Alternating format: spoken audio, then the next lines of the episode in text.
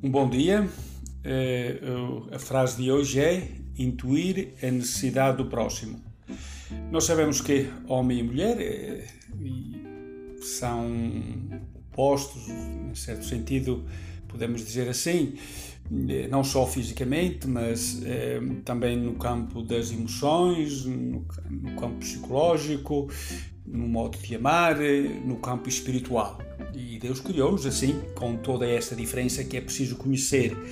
E é o homem e a mulher eh, que então eh, os dois experimentam esta realidade, que somos imagem e semelhança de Deus. Eh, neste campo da, da, da intuição, nós sabemos que a mulher é mais capacitada, hum, porque é natural na sua personalidade, então eh, intuir mais facilmente as necessidades do próximo. Por exemplo, quando numa família, quando o homem e a mulher chegam a casa do trabalho, tantas vezes a mulher não está, está na cozinha, tem que tomar conta dos filhos, e o homem senta-se a ler o jornal ou a ver a televisão, e a mulher fica irritada. Fica irritada porque o homem não vem ajudar assim de um modo espontâneo e, e ter que dizer e pedir ajuda, é, para a mulher essa ação perde valor.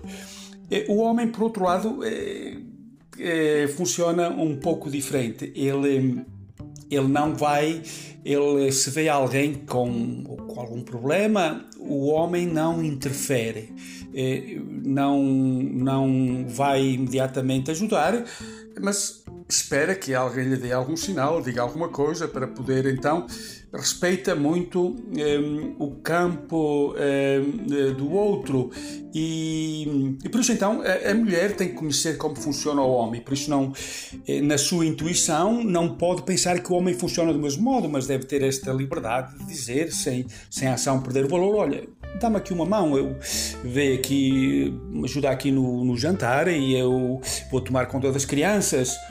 É, por outro lado, o homem tem que também é, amar o outro como ele gosta de ser amado, também é, tem que descobrir que a mulher gosta que o homem veja o que é preciso e também dê o primeiro passo, sem ter que ser necessário sempre estar a mulher ter que estar a pedir. Portanto, este é um verdadeiramente um jogo de amor, mas que funciona na medida em que nos conhecemos quais são as características de cada um como é como funciona eh, cada um. Mas também é importante que eh, que não não vamos só pelas eh, por estas características eh, dadas e que a natureza do homem e da mulher, mas também é importante o conhecimento.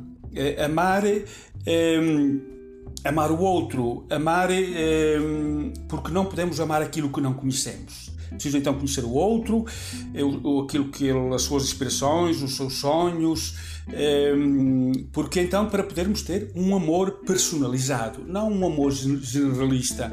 Amamos a todos eh, do mesmo modo. Lembro-me que hum, o bispo Dom António Francisco dos Santos, bispo do Porto, e foi meu reitor no Seminário de Lamego, nós éramos oito no curso, mas ele tinha um amor eh, diferente para cada um, no modo a sua linguagem, as palavras, o tom de voz, o silêncio. Eh, era verdadeiramente eh, um amor personalizado. Eh, nele, no seu olhar, sentíamos que éramos únicos, eh, que não éramos amados em série. Então procuremos eh, também pelo conhecimento e pela intuição, eh, conhecermos uns aos outros para que o nosso amor seja um amor único para cada um que é único.